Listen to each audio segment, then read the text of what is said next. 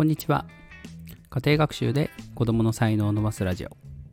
パーソナリティの陳塾長です。今日は旅行のお話をちょこっとしますね。旅行に行くときに、えーなんか何日もかけてね、いろんなとこ行ったりとか、家に帰ってバターンみたいなことってありませんか、えー私は結構その家族でキャンプに行くことが多いんですけど、家に帰ってくると、やっぱ家がいいなみたいになりますよね。でも、旅行に行ってる時って、なんかこう、家が恋しくなったりしません？あれ何なんでしょうね。まあ、旅行に行って疲れるっていうのは、うんまあ、ちょっとね、欲張りすぎなところもあるのかなって思って今日の収録をしています。ちょうど旅行から帰ってきたところなので。さて、そこで今日のテーマは、旅行の目的は一日に一つが良いよというお話をしていきます。えーぶっちゃけた話、なんか旅行に行くと、こう、せっかくだからいろんなとこ回らないともったいないみたいな気持ちになりませんか？私ね、ディズニーランドとかまさにそうなんですよ。アトラクションを、なんかこう、スケジュール組んで、えー最初ここ、次ここ、次はここ。で、ちょっと昼ご飯ここで、えー間開けて、ここ、ここ、ここ、で、最後ここ、みたいな。もうせっかくだから全部回ろうみたいな。あれ、疲れません？昔はね、良かったんですよ。なんかもう、それも満足感なんですよね。いろんなとこ、こう、限りある時間の中で 全部回って、全部回れたみたいな。疲れた、みたいなね。あれってでも、なんか楽しむことよりも回ることがね、目的になっちゃったりしませんか？なんかね、いまいちこうディズニーランドを楽しんだっていうより、なんかこうアトラクションを全部やりきったみたいな、そういう方の達成感になってしまって、なんかこう、本来ディズニーランドに行こうとしてたこのワクワク感とか、こう楽しみとかっていうのが若干なんか薄れてるんじゃないかなと思うんですよね。実際だって、並んでる時間がかなり多くありません？この日程だと。もしこれが、もうファストパスだけ取って、あ、今はないかもしれないかな。うん。まあ、で、お金払って、並ばなくていいようにしたりとか。ってして、余った時間を全部そのランドのこう中を散策したりとか、あと、ゆっくりご飯食べたりとか、そういう時間にした方がもしかしたら豊かなんじゃないかなって最近思ってます。まあ子供はね、もしかしたら退屈かもしれませんが。これ普段の旅行でも同じで、一日の中であそこに行って、ここに行って、ここに行こうみたいな。これね、結構きついんですよ。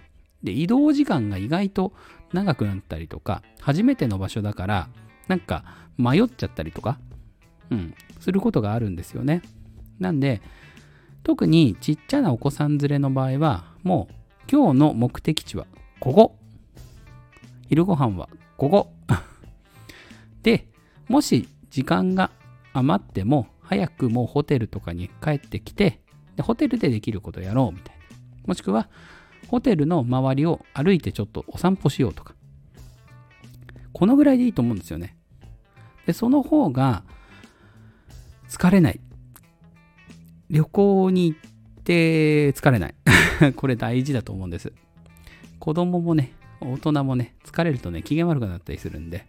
で、最後、何よりも、なんかこう、バタバタバタバタして帰ってきて、晩ご飯ギリギリみたいな。で、急いでお風呂入ってみて。で、1日、あ、終わったみたいな。ね、ノルマをこなしてるみたいな感じになっちゃう。せっかく楽しみに来てるのに。だからこそ、目的地は一つにした方が、家族として、まあ、個人としてもね、楽しめるかなと思います。どっちかっていうと、まあ、普段の疲れを癒すのが旅行っていうようなイメージを持った方がいいのかもしれない。せっかくお金を払ってるんだから、いろんなとこに行きたいっていう気持ちはもちろんあります。私もあります。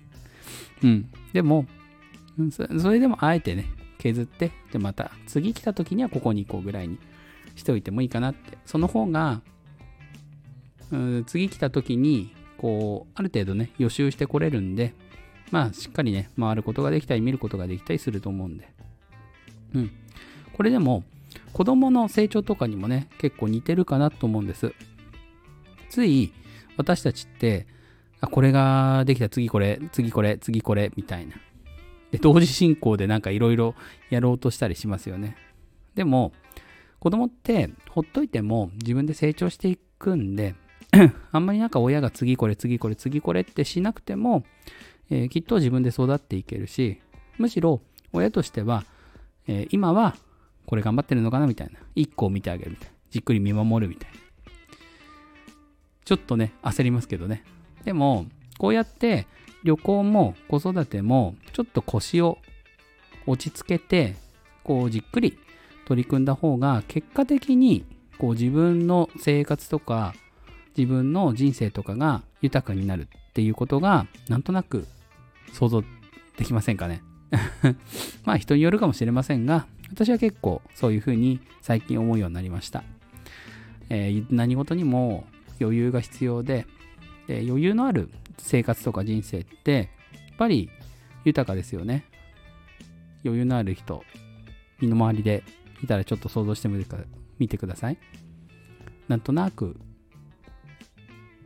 ゆとりがあって平和そうじゃないですかうんで平和 平和に過ごしたいなっていつも思いながら過ごしてるんでそういう人がねいいなって思って見えるのかもしれませんがさて今日のお話は、まあ、旅行の目的は1日に1つ。これは子供の成長にも通じますよっていうお話でした。